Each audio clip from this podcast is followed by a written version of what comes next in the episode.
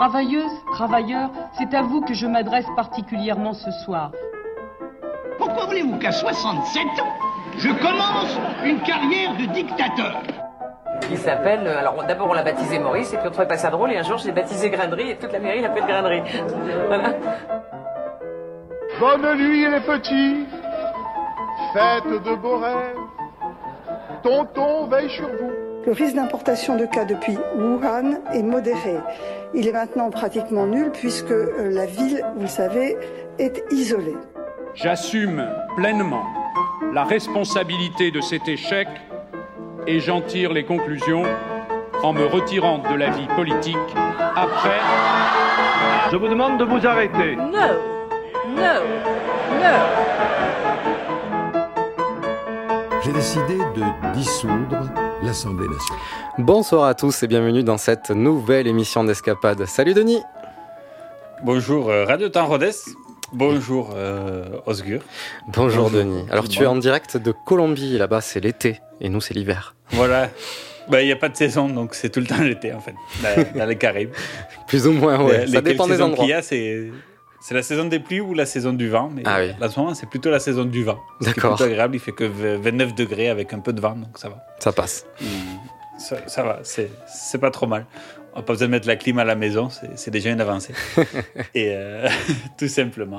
En tout cas, on Donc, souhaite de bonnes fêtes euh, à tous nos auditeurs d'Escapade, que ce soit en podcast mais aussi sur Radio Temps Rodez, le 107 FM. Et puis euh, fi- finalement, on va, on va rester en Amérique latine, Denis, aujourd'hui. C'est ça? Voilà, puisque la finale de la Coupe du Monde nous a, nous a inspiré, on va partir en Argentine. On va partir sur les traces de- d'Eva Perón, née Maria Eva Duarte le 7 mai 1922, selon l'acte de naissance officiel. Mais en fait, non. Ouais, non. L'histoire commence déjà avec une controverse ça. puisque Eva Perón, donc mythe de l'histoire argentine, il a été retrouvé euh, l'acte de baptême qui date du 21 novembre 1919, soit donc de deux ans et demi plus tôt. Mm, mm. Il est donc admis qu'elle serait née le 7 mai 1919 et non 1922. Donc voilà, les- on pose les bases de l'émission, une, une base euh, boitante un petit peu, mais c'est comme Voilà, c'est une émission pleine de rebondissements. Son père, euh, Juan Duarte, surnommé El Basco, le Basque, entretenait une vie double, l'une avec une famille dite légitime de six enfants, l'autre avec une famille dite euh, illégitime de cinq enfants, dont Eva, la plus jeune. Notons qu'à l'époque, il était tout à fait commun en Argentine de voir euh, un homme et deux familles. C'était le cas jusqu'aux années 40, globalement. Et bien que la pratique était courante, il était souvent mal vu et difficile à porter d'être un enfant illégitime. C'est l'une des raisons qui a poussé Eva à changer son état civil bien des années plus tard, comme on l'a vu en introduction. Eva ne connut son père que pendant sa prime jeunesse. Juan meurt en 1926 d'un accident de voiture à Chivilcoy, ville de la famille légitime. Eva a alors 6 ans. C'est un drame pour les deux familles, forcément. Euh, et celle d'Eva se rend aux funérailles malgré le mécontentement et la désapprobation de la famille légitime qui ne souhaite pas voir la famille légitime à l'enterrement. Mais la mère de- d'Eva insistait pour que, dise, que les enfants disent au revoir à leur père. Et grâce à la médiation d'un oncle et de membres de la municipalité de Chivilcoy, la famille d'Eva a pu accompagner le défunt jusqu'au cimetière et assister à l'enterrement. Après la mort de son père, la famille d'Eva va dans un premier temps vivre dans la difficulté autour de leur mère, euh, Juana Ibarguren. Sans revenu, elle décide de déménager à Los Toldos, une ville à moins de 300 km de la capitale, Buenos Aires.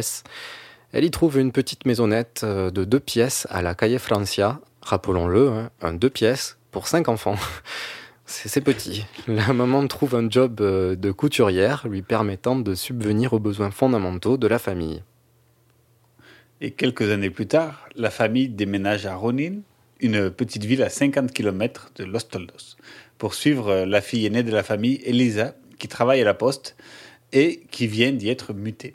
Petit à petit, la famille sort la tête de l'eau grâce au job des enfants qui entrent peu à peu dans la vie active. C'est le cas, donc on l'a vu pour Elisa la postière, mais aussi pour Blanca Rouen. Quant à Eva, alias Evita, la voilà inscrite dans une école où elle bénéficie d'une éducation sérieuse, une bonne éducation. Bien qu'elle ait quelques difficultés à suivre les cours, elle se passionne peu à peu à la comédie, s'illustre dans les spectacles d'école, au collège ou bien au cinéma du village. Elle participe également à des pièces de théâtre montées par les troupes d'écoliers. Eva rêve peu à peu à devenir actrice, mais comme dans beaucoup d'endroits, le chemin du succès passe par la capitale. À seulement 15 ans, elle décide de quitter le cocon familial, direction Buenos Aires. Nous sommes le 3 janvier 1935, juste après les fêtes du Nouvel An. Une émission voilà, qui, fait, qui fait écho à ce- ce- ce- cette date-là, 3 janvier 1935. Plus contextuel, on ne pouvait pas faire. Voilà. à peine arrivée, elle décroche un rôle au sein de la troupe d'Eva Franco. Aussitôt sur scène, aussitôt repérée. Elle apparaît dans un article de journal dès le lendemain de sa première représentation. Le commentaire est simple. Eva Duarte, fort correcte dans ses brèves interventions. Voilà un début prometteur. Exactement. Et puis, euh, en Amérique latine, les capitales sont beaucoup plus importantes que chez nous. Et euh, aujourd'hui en Argentine, je crois qu'il y a 47 millions d'habitants.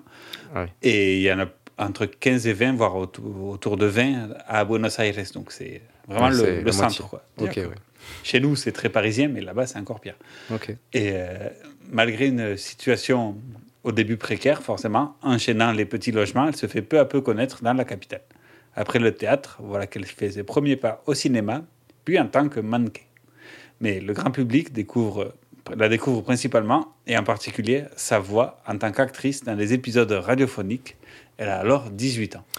Notons qu'à l'époque et jusqu'à la démocratisation de la télévision, que ce soit en Argentine ou bien partout ailleurs comme en France, les pièces de théâtre radiophoniques sont extrêmement écoutées. Elles permettent à un auditeur de facilement accéder à la culture ou tout simplement se divertir, tuer l'ennui. Ce genre d'émission n'a plus trop la cote de nos jours, difficile de rivaliser avec la télé, mais par exemple, Radio France continue la production de ses émissions radiophoniques et ce en autoproduction totale avec des comédiens, des bruiteurs et un orchestre maison. Le fameux orchestre de Radio France. Il y en a même deux. Et, euh, tant qu'à faire. et euh, Eva enchaîne théâtre, cinéma, prestations radio. Après deux ans à Buenos Aires, elle fait partie des actrices les plus reconnues du pays. Et cela se voit aussi sur son salaire qui lui permet dorénavant de vivre plus que convenablement. Mais cette situation sociale n'empêche pas la jeune actrice à ne plus garder les pieds sur terre. Au contraire, en 1943, elle se lance dans des actions syndicales et fait partie des fondateurs de l'Association Radial Argentina, syndicat défendant les travailleurs de la radio. Mais le destin politique euh, d'Evita va subitement basculer pour s'accélérer. Nous sommes le 22 janvier 1944. Elle a 24 ans. L'Argentine vient de subir un lourd tremblement de terre, plus de 10 000 morts, 80% de la ville de San Juan détruite. En tant que jeune comédienne ayant le sens de la charité, Eva Perón a passé la journée à collecter des fonds pour l'aide des victimes. Le soir même, elle est présente dans un gala de charité au stade Luna Park de Buenos Aires, en présence de tous les acteurs de la cause. Est présent Juan Domingo Perón, secrétaire d'État au travail et à la prévoyance, et étoile montante de la politique argentine. C'est également un colonel qui a participé au coup d'État de 1943. Euh, L'Argentine sort un peu d'une situation politique plus que instable, et c'est pourquoi, en tout cas, en tant que membre du gouvernement, qui participe euh, à, cette, euh, à ce gala de charité. Tout à fait, oui. Et euh, puisque la, la décennie qui a précédé le coup d'État est appelée en Argentine la década infama, donc la décennie infâme. Infâme, ouais. Et qui a été mis, donc pre- voilà, qui était décennie compliquée, qui a mis- pris fin avec la stabilité par le coup d'État de 1943. Et donc, nous évoquons tout à l'heure les pièces de théâtre radiophoniques. Écoutons maintenant un extrait de l'émission Autant en emporte l'histoire du service public de France Inter et le passage joué sur la rencontre entre Evita et Juan Perón. Excusez-moi. Hum, ah. Excusez-moi. La place est libre? Pour vous, bien sûr. Je ne refuse jamais la compagnie d'une jolie femme. Merci. Eva Duarte. On ne s'est pas déjà vu quelque part? Si, cet après-midi, rue Florida. Ah oui. Vous êtes une de ces artistes qui ont eu la gentillesse de prendre sur leur temps pour aider toutes ces malheureuses victimes? Oui, je suis actrice. Je travaille à Radio Belgrano. Désolé. Je n'écoute pas les feuilletons. Bien sûr. Un homme d'État comme vous a mieux à faire. Et avec ce qui vient de se passer en plus, ce tremblement de terre, ces milliers de morts, Les secours travaillent encore d'arrache-pied pour tenter de retrouver des corps sous les décombres. et tous ces orphelins, des centaines d'enfants ont perdu père et mère du jour au lendemain. C'est terrible. Mais les Argentins ne vont pas se laisser abattre. Beaucoup de familles sont prêtes à adopter un gosse de San Juan. En organisant ce gala, je n'en attendais pas moins de notre peuple. Vous allez me prendre pour une midinette, mais j'admire beaucoup votre action politique. Mais vous parlez aux ouvriers et aux paysans comme si vous étiez un des leurs. C'est rare, un homme en uniforme possédant tant d'humanité. Oh, l'uniforme, vous savez. Regardez Mussolini en Italie. Oui. Bon, le pauvre est en mauvaise posture aujourd'hui. Mais voyez-vous, quand il était au pouvoir, il aurait tout fait pour son peuple. Et Son modèle social était le meilleur du monde. Un savant mélange d'ordre et de bonté. Les militaires ne sont pas juste bons à faire la guerre. Nous avons une âme, comme tout le monde. J'aimerais tellement moi aussi servir mon pays comme vous le faites. L'injustice me fait souffrir dans ma chair. Je la connais. Je la comprends. Ah oui Toute mon enfance, j'ai vu ma mère trimée comme un chien. Moi et ma famille, nous avons toujours été traités comme des parias. L'humiliation, croyez-moi, je sais ce que c'est. J'ai serré les dents. Je me suis battue. Mais je n'oublierai jamais d'où je viens. Chez moi aussi, les choses étaient compliquées. Je me suis construit sans père. Et ma mère, Juana, Et ma mère aussi s'appelle Juana. C'est fou. et comme pour vous, mon père était peu présent. les gens qui grandissent avec ce manque, ou dans la pauvreté, se reconnaissent toujours entre eux. C'est tout à fait ça. Comment puis-je vous aider, colonel, à redonner aux plus démunis leur dignité? Vous voudriez vous engager en politique Dans ce pays, les femmes ne peuvent même pas voter, donc je n'aurai pas cette prétention. Mais je suis sûre que je peux être utile quelque part. Comment se fait-il qu'en Argentine, une poignée de riches possède tout, quand des millions de gens n'ont rien? Ça me rend malade. Hmm, Votre colère est touchante. Vous ne me prenez pas au sérieux? Mais bien sûr que si. Allez, reprenez-vous, mon petit, vous êtes toute pâle. Si vous voulez aller au combat, il faudra vous endurcir. Ne vous inquiétez pas, je ne suis pas en sucre. Je ne demande qu'à voir ça. hein. Ah bon Allez, venez. Allons boire un verre tous les deux pour continuer à discuter au calme. Mon chauffeur m'attend à la sortie. Je vous suis, colonel. Et voilà, c'est le début d'une relation amoureuse entre Eva et Juan. Mais en plus de cette euh, affectueuse relation, le secrétaire au travail compte sur euh, Evita qui rejoint l'institution pour élaborer une politique de travail pour les femmes. Il est à noter que Juan Perón est un nationaliste populiste, proche des travailleurs et des ouvriers. Eva, qui a grandi dans la misère, est assez conquise par le positionnement politique social de Juan. Et c'est d'autant plus avec plaisir qu'elle participe à une mission portée sur l'émancipation par le travail des femmes. Eva joue également de sa notoriété, de sa proximité avec le pouvoir pour se voir proposer des nouvelles tranches horaires au sein des radios. Certaines tranches sont consacrées à des émissions de théâtre, d'autres sont des émissions de propagande pour relayer les nouvelles mesures sociales du gouvernement, ou bien plus ouvertement pour exposer les idées politiques de, de et du péronisme. Ouais, quant à faire. Notons, oui, et no- mais ça on le verra aussi dans les discours. Et notons qu'en cette même année, Eva est élue présidente de l'association syndicale de radio qu'elle avait créée avec d'autres camarades. Juan prend rapidement du poids au sein du gouvernement et quelques mois plus tard, il devient vice-président. Mais le couple ne veut pas s'arrêter là. Le gouvernement d'époque est issu d'un coup d'État orchestré en 1943. Si Juan a autant d'aura, autant euh, faire le maximum pour que, enfin, des nouvelles élections arrivent le plus vite possible et pour prendre définitivement le pouvoir. Le couple compte également sur leur proximité avec la Confédération Générale del Trabajo. Et oui, ça s'appelle aussi la CGT en Argentine. Et c'est aussi un principal, euh, l'un des syndicats principaux du pays, si ce n'est le premier là-bas. Les mesures sociales leur permettent de pouvoir compter sur ce soutien de masse, fort des centaines de milliers de syndiqués euh, que compose euh, la CGT. Euh, la CGT en Argentine, c'est aussi un syndicat euh, un peu communiste, alors qu'il y a aussi une Confédération Générale Trabajo ici en Colombie, mais c'est plus euh, centre-droit, pour le coup. Ok. Et, euh, Mais la notoriété grandissante du couple et leur penchant social, syndical et anticapitaliste effraient la bourgeoisie argentine et plus globalement les conservateurs. Alors que l'Argentine sort de dix ans d'instabilité politique, la voilà de nouveau plongée dans une nouvelle fracture, les péronistes contre les antipéronistes. Nous sommes la nuit du 8 octobre 1945. Une nouvelle tentative de coup d'État a lieu, cette fois pour écarter le dangereux Juan Perón. Pour éviter l'escalade, le principal intéressé accepte la, la démission de son gouvernement. Après quelques jours d'incarcération, de prison, la CGT et d'autres forces syndicales appellent à une manifestation massive qui conduit à la libération de Juan Domingo Perón. Et juste après la libération, le couple se marie dans euh, la plus stricte intimité à Junín, avec euh, le premier cercle de famille et d'amis. Evita devient Eva Perón. Quant à Juan, il se déclare candidat à l'élection présidentielle de 1946. Ça y est, c'est officiel. Le couple fait campagne dans toute l'Argentine et entraîne une bonne partie de l'électorat de gauche derrière lui. Eva participe activement à la campagne, mettant à l'œuvre ses talents d'oratrice et sa notoriété.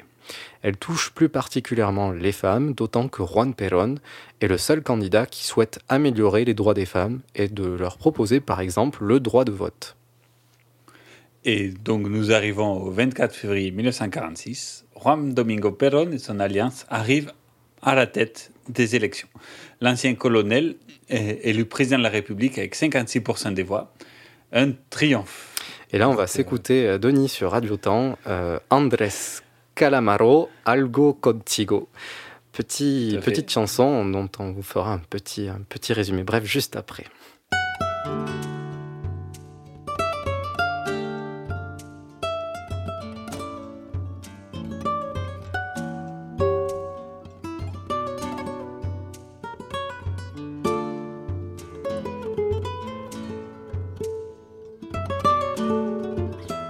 Hace falta que te diga que me muero por tener algo contigo.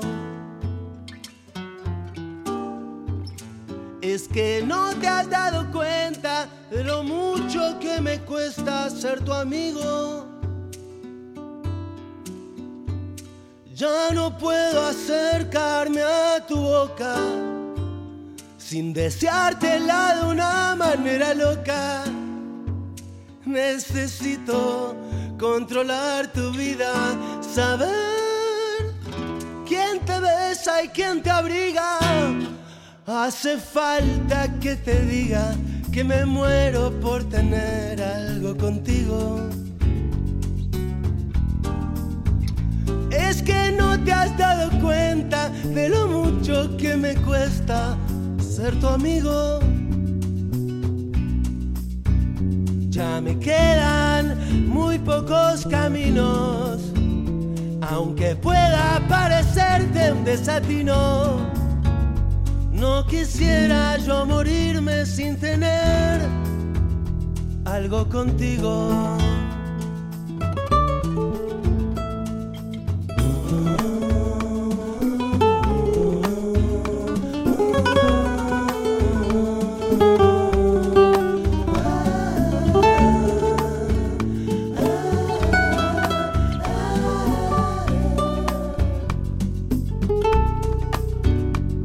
Ya no puedo continuar espiando día y noche tu llegada adivinando. Ya no sé con qué inocente excusa pasar por tu casa. Me quedan muy pocos caminos, aunque pueda parecerte un desatino Quisiera yo morirme sin tener algo contigo. Sin tener contigo sin tener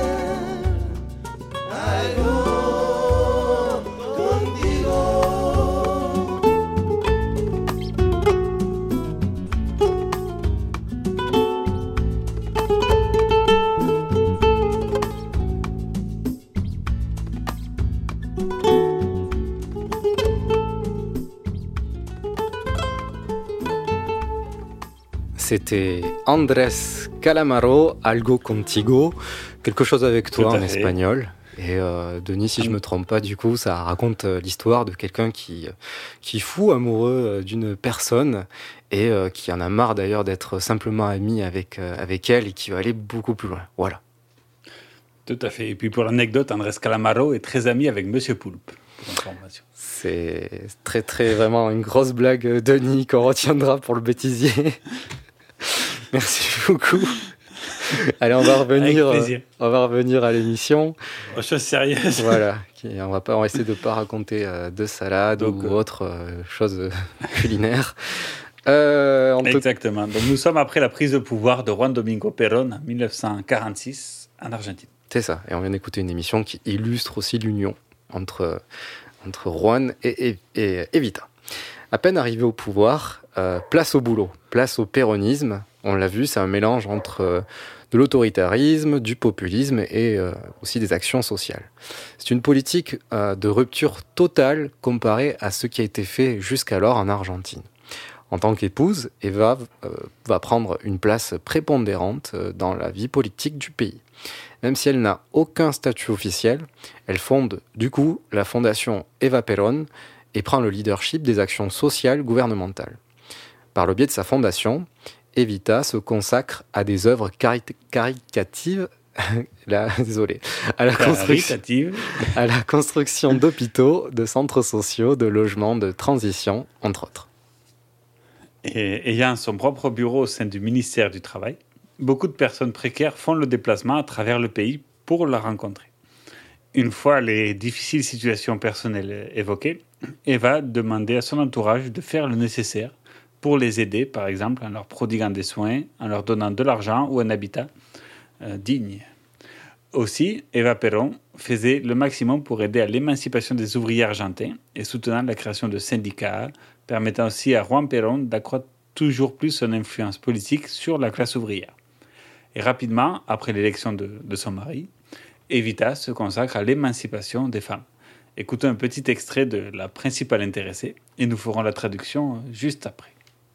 Y es por eso que velo por todas las mujeres desde mi modesta situación para llevarles en el futuro un alivio, una mejora, una sonrisa que será el, el fruto más grande que yo podré recibir, la sonrisa de las mujeres descansadas. Voilà, avec la musique en fond. Euh, au moins, ça laissera au, à toutes les personnes qui comprennent l'espagnol de, de, sentir voilà, son discours, de bien, de bien s'imprégner de, de, ce qu'était Et comprendre euh, L'argentin aussi, c'est des Espagnols avec des accents plus forts et plus compliqués. en tout cas, on va essayer de traduire grâce à toi, Denis, grâce à ton expertise. Et donc, la traduction, c'est celle-là.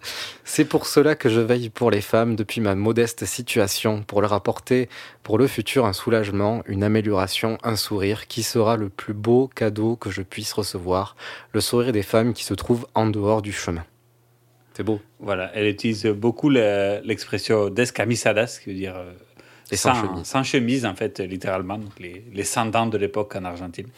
et donc, j'ai essayé de traduire par en dehors du chemin dans le contexte.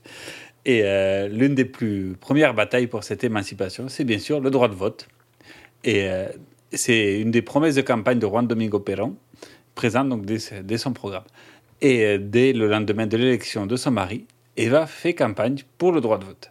Écoutons un nouveau discours de Madame Perón, cette fois-ci traduit euh, en live et en intégralité par mes soins. La femme doit affirmer son action. La femme doit choisir. La femme, support moral de son foyer, doit occuper une position centrale dans le rouage social de tout un peuple. Je vous requiers une nouvelle manière de s'organiser qui est nécessaire via des groupes élargis et renouvelés. Je vous exige, en somme, la transformation de la femme qui a vu augmenter de manière sacrificielle le nombre de ses devoirs sans réclamer le moindre de ses droits.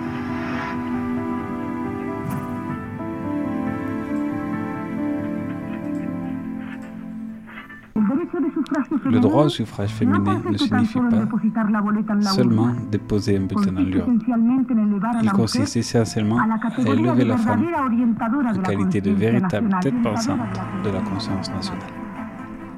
Je tiens à saluer, euh, je me permets Denis, euh, la magnifique traduction qui, qui est digne de Nelson Montfort. Tu n'osais pas le dire, mais j'ose le dire. Une voix tellement posée, voilà. J'espère que vous avez bien saisi euh, la subtilité de cette traduction, en tout cas. Voilà. Le micro, il est pour beaucoup. en tout cas, le projet de loi est présenté, le projet de loi pour le, pour le droit de vote euh, des femmes. Donc on l'a vu présenté dès le premier jour euh, de fonction du nouveau gouvernement, soit le 1er mai 1946. Mais bien qu'ayant la majorité par alliance au Parlement, le vote n'est pas garanti. Eva doit convaincre députés péronistes après députés péronistes, mais aussi bien sûr le camp conservateur, les uns après les autres. Elle multiplie discours et appels à soutien, et ce n'est que plus d'un an plus tard, le 9 septembre 1947, que la loi est enfin approuvée. Bon, en tant que Français, restons humbles puisque nous devons rappeler que le droit de vote des femmes n'a été accordé ici qu'en 1944, soit trois ans plus tôt. Exactement. Je crois que le premier pays, c'est la Nouvelle-Zélande en 1898, de mémoire. Et euh, c'est une première victoire donc pour Evita, une immense victoire, un grand oui. Mais cela ne s'arrête pas là. Outre le droit de vote, elle souhaite maintenant inscrire dans la loi l'égalité juridique dans le mariage entre un homme et une femme. Car oui, rappelons-le, il fut un temps pas si lointain, il y a d'autres générations, euh, où l'homme avait prédominance légale sur la femme une fois le mariage déclaré.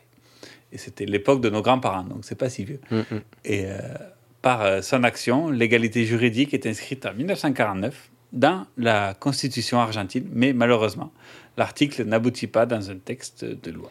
Et oui, certainement par faute de temps, on le verra après. Bien que les avancées sociales soient incontestables, la société argentine reste pour autant polarisée. Il y a toujours d'un côté les péronistes, de l'autre côté les anti-péronistes. C'est toujours le cas d'ailleurs quand, quand on regarde l'Argentine à l'heure actuelle.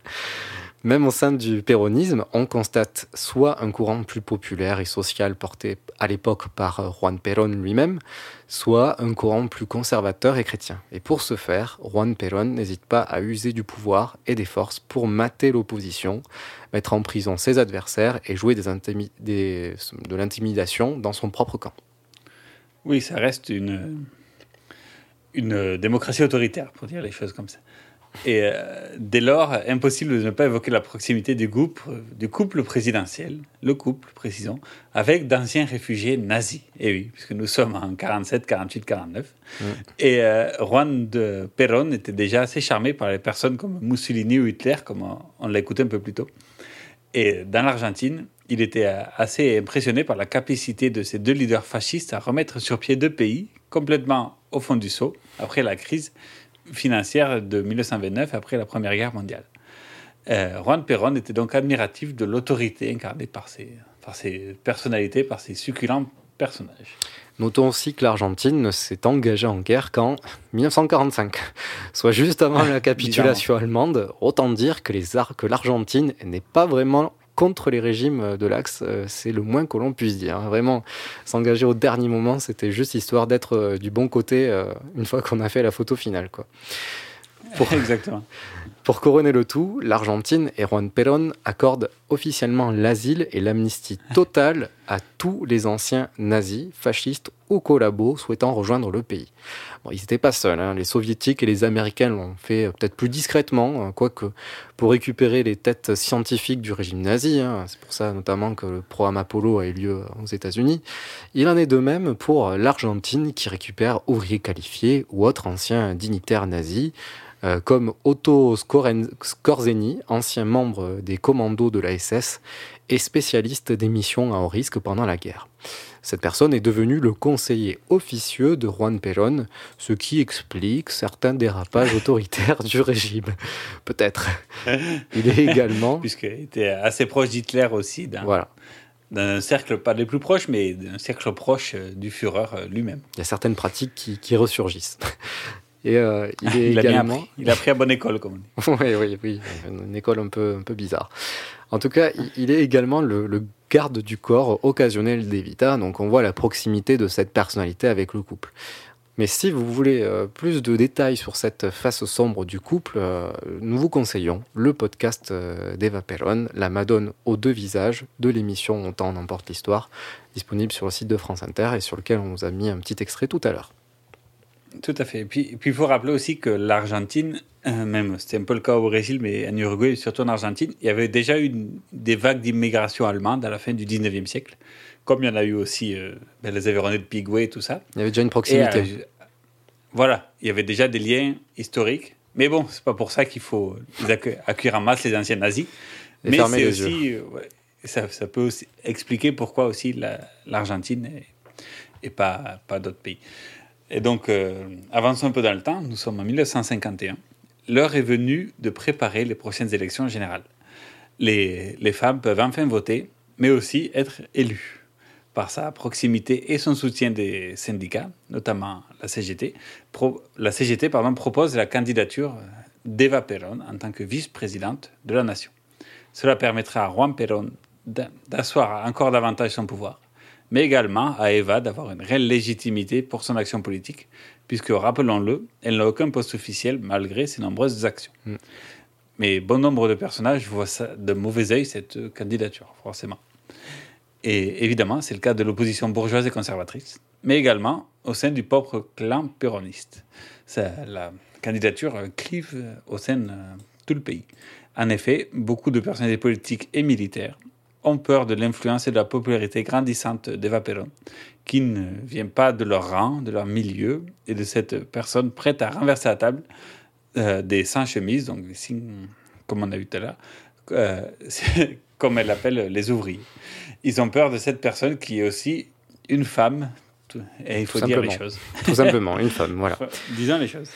Mais cette même année 1951, Eva se sent de plus en plus faible, de plus en plus fragile. Après quelques malaises, on lui diagnostique un cancer de l'utérus. Les interrogations sur sa santé, ainsi que les nombreuses pressions de l'opposition, euh, mais aussi, on le voit dans son propre camp, poussent Eva à renoncer à sa candidature. Il faut rappeler qu'elle a, qu'elle a à peine 30 ans C'est ça. à cette époque-là. C'est ce qui est assez important. Et donc, euh, Eva Perón appelle toutes les femmes du pays, las hermanas, mes sœurs. Euh, Eva Perón, proche de la, CGT, a toujours été proche aussi des femmes humbles, de la, des classes basses du, pays, que son époux gouvernait. Et puisqu'elle elle- elle a né ici, en fait, tout simplement. Et donc, euh, elle appelle les femmes et les hommes aussi, comme on a dit, les descamisados, donc les sans-chemise. C'est un terme très important dans le, dans le vocabulaire péroniste. C'est ça. Et Eva, euh, dans ses discours, malgré son, jeune âge, hein, elle avait euh, même pas 30 ans, avait un ton très paternaliste, fraternel, dans toutes ses allocutions, que ce soit devant 2 millions de personnes comme c'était le cas en 1951, ou bien lors de ses interventions radio et télé, hein, puisqu'on l'a vu, elle a commencé par ça. C'est Eva Perón qui apparaît d'ailleurs sur la première diffusion télé de l'histoire de la télé argentine. Et donc, un nouvel extrait d'un discours euh, radio, cette fois-ci d'Eva Perón, pour inciter les femmes à se mobiliser. C'était à l'époque euh, du vote pour euh, de la loi sur le droit des votes. Et on Du fera- droit du vote féminin, pardon. Et on fera la traduction après. Traduction euh, par nos soins. Signé Denis.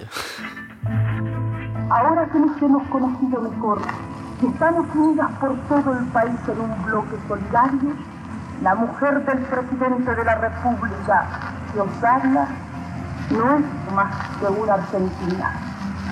La compañera Evita que está luchando por la reivindicación de millones de mujeres y justamente pospuesta en aquello que de mayor valor en esta conciencia, la voluntad de elegir. Voilà, et du coup, la traduction. Maintenant que nous nous connaissons mieux, que nous sommes unis dans tout le pays au sein d'un bloc solidaire, la femme du président de la République qui vous parle n'est autre qu'une femme argentine, la camarade Evita, qui lutte pour les revendications de millions de femmes injustement écartées de l'action, qui donne la plus grande valeur à nos consciences, la volonté de choisir. Et euh, Evita qui a toujours un langage très fleuri, très imagé. C'est assez dur à traduire, surtout quand, ce qui est mon cas, je ne connais pas très bien la culture argentine. Et, et donc, c'est c'est pas simple, mais c'est aussi du coup des très beaux discours. C'est pour ça qu'on veut les laisser en version originale. Et nous te remercions pour ce travail. Avec plaisir, ça montre des choses. et, euh, et donc, pour ce... donc, un des héritages les plus grands de l'action d'Eva Perón a été le Partido Peronista Femenino, parti péroniste féminin. Comme euh, le répètent les membres du Commando Evita, euh, qui est une organisation féministe actuelle, de point ouvrir les guillemets, no hay justicia social sin femenino, sin feminismo, no justicia so- sociale sin feminismo, no hay feminismo sin justicia sociale. Il n'y a pas de justice sociale sans féminisme, il n'y a pas de féminisme sans justice sociale. Slogan euh, qui est repris d'une phrase d'Eva Perón et qui définit très bien les engagements d'Evita dans la lutte de sa vie, celle pour le droit des femmes argentines. Ce mouvement féministe argentin a commencé donc dans les années 20 et s'est accentué pour les élections de 1946. Il s'est organisé dans les centros cívicos femeninos en faisant ca- campagne pour Perón au cri de Sin corpiño ni sin calzón, somos todas de Perón. Ce qui veut dire, Osgur, traduction? Euh, non, je t'en prie, Denis. sans, sans soutien-gorge et sans caleçon, nous sommes toutes des femmes de Perón. Euh, heureusement que tu as fait la traduction parce que je serais parti à des années-lumière de là, je, je ne connaissais pas euh, la traduction. Donc euh, voilà. Et euh, plus tard, en 1947, avec la loi donc, autorisant le droit de vote des femmes, ces centres civiques sont intégrés au Partido Peronista Femenino, créé donc en 1949. Euh, rapidement, l'objectif est d'ouvrir des permanences locales du Partido Peronista Femenino et c'est Eva Perón en personne qui se déplace avec son collectif pour aller les ouvrir et aller à la rencontre des femmes afin d'ouvrir la parole politique à celles-ci, particulièrement les plus humbles, les oubliés. Et le règlement intérieur de cette organisation stipule, El Partido Peronista Femenino abre sus puertas a todas las mujeres del pueblo y en especial a las humildes mujeres que fueron olvidadas por los poetas, por los políticos, aquellas que nunca fueron elegidas y a quienes Eva Perón rindió el mejor homenaje de su corazón. Reglamento General del Partido Peronista Femenino. Voilà, c'est clair. hein. Non, on va traduire aussi. du coup, euh, le par- je, je me permets, Denis, euh, grâce à tes, lumières. La- le Partido Peronista Femenino ouvre ses portes à toutes les femmes du peuple et spécialement aux plus humbles qui ont été oubliées par les poètes, par les hommes politiques, à celles qui n'ont jamais été élues et à qui Eva Perón leur a ouvert son cœur. Voilà. Donc, bien que dans le discours, ça reste quand même euh, discours assez euh, auto, autocrate, comme on dit. Mais voilà, c'est Eva Perón qui ouvre son cœur, c'est Juan Domingo, toutes les femmes se réclament de Juan Domingo Perón. Enfin, tu vois, il y a il y a quand même tout euh, un discours. euh, Un et discours. même quand on écoute les, les discours de- d'Eva Perón à la radio ou, ou, euh, ou en public, quand, euh, il y a toujours il faut soutenir Juan Domingo Perón, il faut soutenir le féminisme. C'est le message principal de, de tous ces discours. Oui, oui. Et après vient euh, les discours euh, plus féministes et tout ça. Il y a toujours cet aspect reste, euh, propagande qui, euh, enfin vraiment, on est au plus haut de la communication de- des propagandes à l'époque. Enfin, c'était clairement, ça s'affichait quoi. C'est dans tous ces régimes qui a besoin en plus d'une certaine forme d'autorité pour asseoir le pouvoir. rien qui y cachait quoi. Exactement. Et autre exemple, c'est que les responsables des permanences appelaient directement Eva Perón une fois par semaine pour rendre compte de la ration locale. L'objectif est de travailler au développement des droits des femmes, mais aussi à la consolidation du pouvoir de Juan Domingo Perón, président du pays et épouse d'Evita. Le travail des militantes est colossal. Elles se déplacent à pied, à cheval, en auto, pour aller dans les quatre coins du pays, grand pays, pour rencontrer euh, des femmes et les mobiliser à la cause féministe. En seulement 4 ans, 3600 permanences du parti ont ouvert leurs portes, ce qui est quand même énorme. Les Unidades euh, Básicas sont des centres dédiés à la cause, avec parfois des commerces, des centres médicaux, des logements pour les plus précaires, euh, des cours d'alphabétisation, des cours de couture, de broderie, mais aussi cinéma, théâtre, enfin voilà. Euh, vraiment, c'est très très large.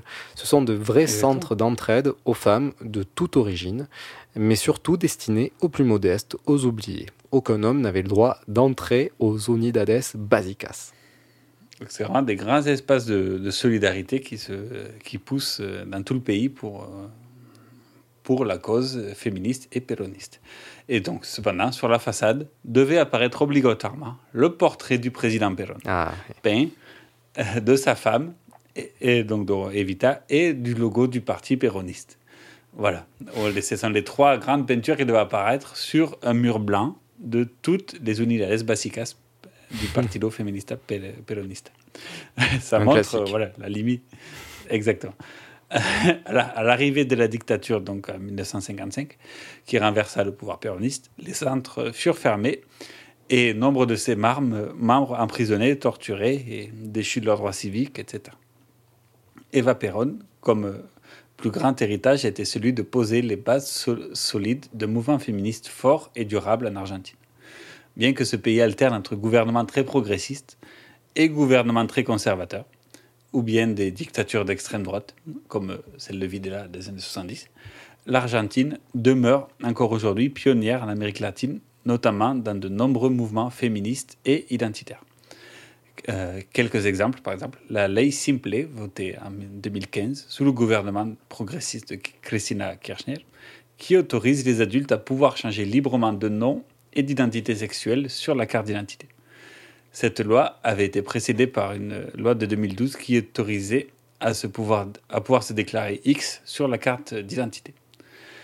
Et euh, aujourd'hui, en 2002, dix ans après, ce sont environ 12 500 personnes qui ont officiellement changé d'identité sexuelle sur leur carte euh, d'identité. Et c'est pas tout, hein. il y a aussi d'autres exemples comme la promotion del acceso al empleo formal para personas travestis y transexuales y transgénero. Merci Denis, voté en 2021. Je sais, j'ai fait de mon mieux. Euh, donc c'est quand même euh, quelque chose d'une avancée énorme, hein, puisque ça, oblige les administrations publiques à employer minimum 1% de travestis, transsexuels ou transgenres. Donc une discrimination forcée euh, qui permet du coup de, faire, pourquoi pas, évoluer ben voilà, le, le- le- la représentation, ouais, c'est ça l'intégration et la représentation de, de ces populations. Et le mariage civil pour euh, tous autorisé euh, dès 2010, hein, donc c'est deux ans avant, deux ou trois ans avant celui en France. Mais bon, voilà, cependant, l'avortement a été 100% dépénalisé et gratuit qu'en 2019. C'est là où on voit un peu le côté Il ambivalent. cette- existait, mais sous condition, on va dire. D'accord. Et, euh, et clandestin, enfin, comme, euh, comme dans tous les endroits où l'avortement est interdit, il existe de manière clandestine. Mhm. Mais en 2019, ils ont finalisé la loi qui, qui le rend comme nous, quoi, donc dépénalisé, gratuit.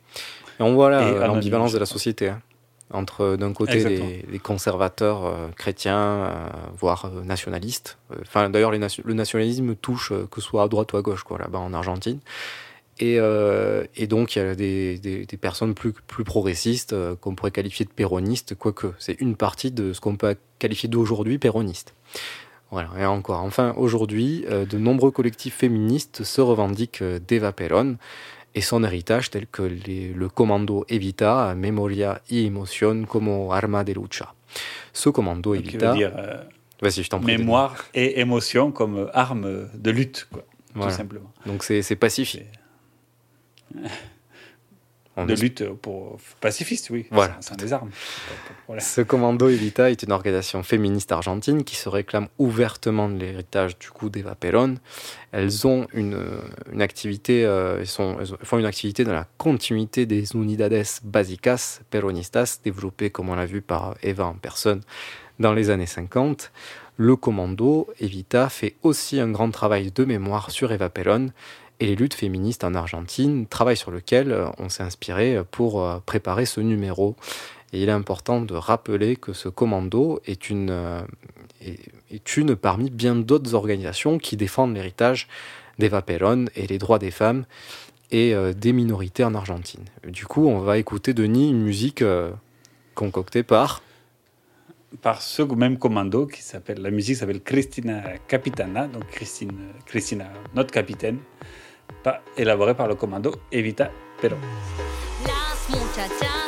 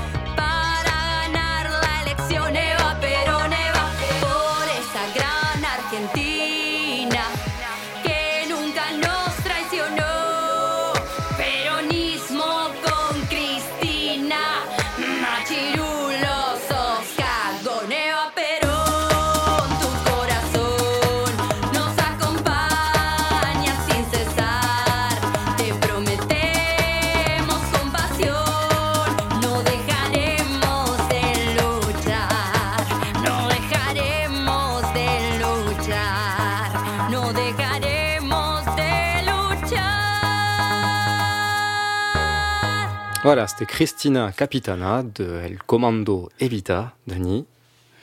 Tout à fait. Donc, euh, de- à la fête d'Iseva Perón, ton cœur nous, nous accompagne dans la compassion. On n'arrêtera jamais de, luchar, de lutter. On n'arrêtera jamais de lutter. Donc voilà, c'est un hommage à Eva Perón. Et aussi, dans la chanson, elle parle du droit à l'avortement pour toutes. Et euh, cette chanson a été faite avant la loi pour, euh, qui dépénalisait et qui rendait gratuit l'avortement en Argentine. Tout simplement. Mais ça donne la patate, on a envie de se battre, cette, cette chanson. Ah oui. C'est- Elle est très sympa. On Je sent même rentrer dans ma playlist euh, pour te dire. Un jour, tu- on nous fera Et- des- playlists qu'on qu'on mettra à disposition pour nos auditeurs, euh, Denis, et j'imagine qu'elle y sort. Voilà, on fera une sous-playlist de la playlist Radio Temps Rodez sur, euh, sur Deezer et, et Spotify.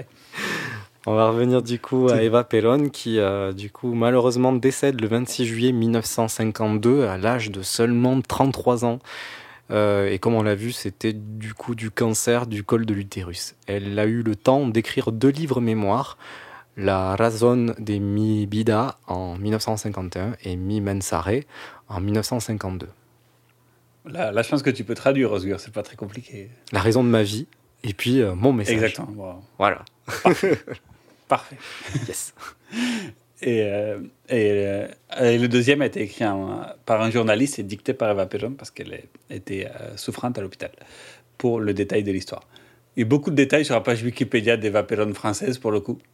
Sauf qu'il ne parle pas des nazis, mais sinon, le reste, c'est très détaillé. Encore plus de détails que dans cette émission. Et. euh, Oui, enfin Et donc, vraiment, si vous voulez des détails euh, sur des petits faits euh, qui n'ont... euh, allez-y, allez-y si vous voulez. Et puis si vous voulez d'autres faits intéressants, partez sur d'autres sites aussi. voilà, et ou écouter Escapade. podcast.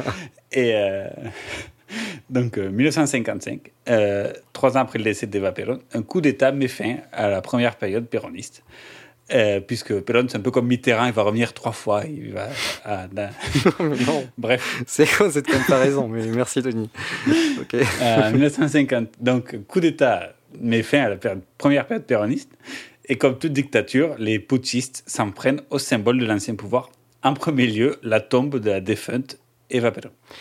Le 22 novembre 1955, un commando des services secrets du dictateur Pedro Egueño en Arambaru entre... Euh, Eugenio Aramburu. Ah oui, oui, excusez-moi, c'est voilà, Pas- c'est- pas c'est- loin, non, pas c'est loin. beaucoup mieux. Donc il rentre euh, par la force dans les locaux de la CGT. Là, ils entrent dans la chapelle où est enterrée Eva Perón, euh, brûlent les drapeaux puisqu'elle était embaumée. hein. Euh, ils brûlent les drapeaux et les hommages, urinent sur la tombe avant de sortir le cadavre du tombeau et de s'en emparer. Donc euh, vraiment, euh, il y a pas, on peut pas voir de, de- de choses plus haineuses que ça, quoi. C'est Plus infâme. C'est ça. Et pendant des semaines, le corps d'Eva Perón se trouve à l'arrière d'une camionnette, se baladant dans les rues de Buenos Aires, le temps de décider quoi faire. Très propre aussi, euh, Ah oui, très, oui. très sympa. Euh, très organisé le, le, le rapt. Bref, finalement, euh, Koenig, un nom très, très latino, euh, le chef des services secrets du dictateur Aram- Aramburu, met le corps dans son bureau, dans son armoire, le temps de savoir quoi en faire. Et oui, c'est voilà. Mais bon, euh, ce cher Koenig certainement avait fait pire euh, fut, un, fut un temps. Ou pas, je sais pas, mais bon. En tout cas, peu après, euh, Koenig est destitué. Au sommet de l'État, les discussions fusent. Le nouveau chef des services secrets propose d'attacher le corps à un bloc de béton et de le jeter en pleine mer. Bon, ça aussi, c'était une pratique d'époque. Euh, Non, c'est une pratique qui a été mise en place par le, le général Videla dans les années 70-80. Il, il- il tuait les gens, après il les mettait dans un avion qui volait au-dessus de l'Atlantique, il les lâchait avec un bloc de béton à la cheville et hop, Voilà. voilà. Et, mais le dictateur euh, Aramburu, profondément catholique, euh, veut lui euh, quand même faire un- une petite sépulture. Et il trouve un, accord secret hein, avec le pape Pie XII en personne pour faire euh, cette sépulture de manière clandestine euh, pour Eva Perón. Mais pas en Argentine. Voilà, donc le pape aussi très propre dans l'histoire. Et euh, le 23 avril 1957, le cadavre d'Eva Perón s'embarque sur le cargo Biancamano, direction Genova, Italie. Le corps est dans un cercueil au nom de Maria Maggi de, Mare- de Ma- Maristris. Le corps est finalement en- enterré tombe 41 de l'allée 86 du cimetière central de Milan. En Nous sommes en 57, donc... euh, Oui, c'est- donc, il faut euh, situer là, c'est clair. On est en Quatre ans 57. après, après, le, après le décès d'Eva quoi. Et là, on, on va en 1970. là, d'un coup, on fait un saut. Et euh, un, Donc, commando, 13 ans après le décès, euh, 18 ans après le décès d'Eva Perón. un commando guerrillero euh, nommé Montero prend en otage l'ancien dictateur déchu Aramburu pour lui exiger de savoir où se trouve le corps d'Eva Perón. Et en 71, le dictateur euh, Lanus lance euh, opération Retorno, Retorno pour ramener le corps d'Eva Perón en Argentine. Donc, preuve que même bien défaite et 20 ans plus tard, le corps était tout un symbole. Et euh, finalement, donc, le corps est déterré, 18 ans plus tard, à Milan, pour être passé à la Puerta de Hierro à Madrid. Et en 1974, donc euh, 22 ans après le décès d'Eva Perón, Mm. euh, le retour pour la, la troisième fois au pouvoir de Juan Domingo Perón, le Mitterrand argentin, plaisante, euh, et de sa vice-présidente, cette fois-ci son épouse, qui est de- devenue vice-présidente, María Estela Martínez de Perón, font revenir le cadavre d'Eva Perón de Madrid à Buenos Aires euh, pour le mettre à la Quinta Presidencial, Los Olivos, un mausolée étant même à l'étude. Mais en 1976, la dictature du général Videla arrive au pouvoir et ne veut pas honorer ce cadavre encombrant, forcément. Et donc le projet tombe à l'eau et le corps est finalement rendu à la famille originaire de d'Evita, à la famille Duarte, et est enterré aujourd'hui au cimetière de la Recollecta à Buenos Aires. Et depuis, après tout ce voyage, il n'a plus bougé. Voilà. Il va être dans un état pas possible. Donc il Et, est. euh, quand- pour l'anecdote, quand il est arrivé à Milan, je crois, ou à Gênes, ils se sont rendus compte que quelqu'un avait coupé un doigt de- d'Eva Perón et l'avait gardé. Donc euh, il y a quelque part en Argentine un doigt d'Eva Perón embaumé qui traîne. Sympa. Sympa. En tout cas, Donc, euh, tout, le, tout le reste du corps est à. Macabre histoire. euh. Ouais, ça, c'est- on peut dire que c'est macabre, oui. Voilà. En tout cas, tout le reste du corps d'Eva euh, euh, Perón est euh, à Buenos Aires. Et c'est à cette occasion que, Denis, je fais une transition avec euh, une chanson que tu as sélectionnée de El Gato Negro qui s'appelle Buen- Buenos euh, Dias. Buenos Dias, Buenos Aires. Et Gato Negro, qui est un chanteur euh, toulousain, pour le coup, avec une belle moustache, et qui nous fait, chante cette chanson qui rend hommage à la ville de Buenos Aires et euh, aussi aux, chanteurs de rue et tout ça de Buenos Aires. Donc sur Radio Temps Rhodes pour euh, clôturer l'émission, El Gato Negro, Buenos Dias, Buenos Aires. Buenos días, Buenos Aires, tu mirada y tus dolores, tu calle es ancha y edificio, tu cielo azul y tu humor difícil, tu barrio oscuro de adoquines, tu milonga y tus tacones. Buenos días, Buenos Aires, sonreíme aunque sea una vez. Ganador y favorito en las aulas del amor. Partido de truco y tus señores, tu San Telmo y sus callejones, tu lunfardo y tu bandoneón, tu tremendo bardo, el constitución, tu hierba mate y tu bombilla, tu abrazo caliente y tu amargura, tu qué sé yo y andas a ver, tu chamullo y tu boca river.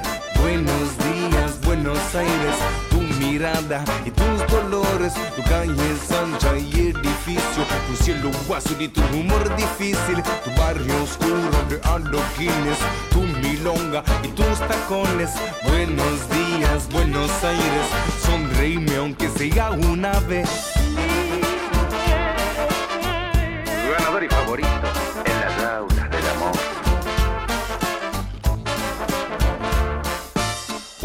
pucho en la parada.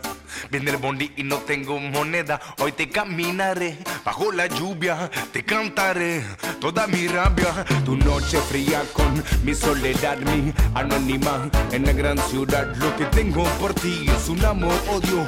Oye, pares, vamos a hablar tú y yo.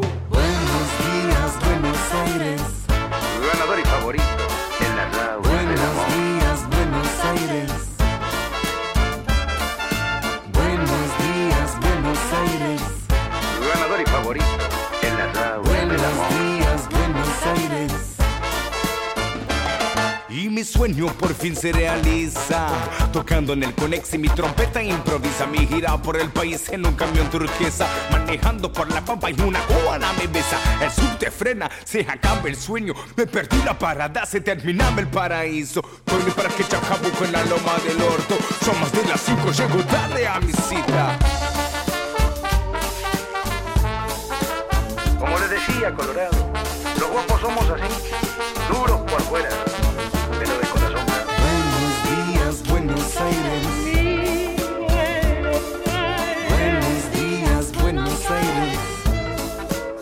Sacamales con mango duradero. Buenos días, Buenos Aires.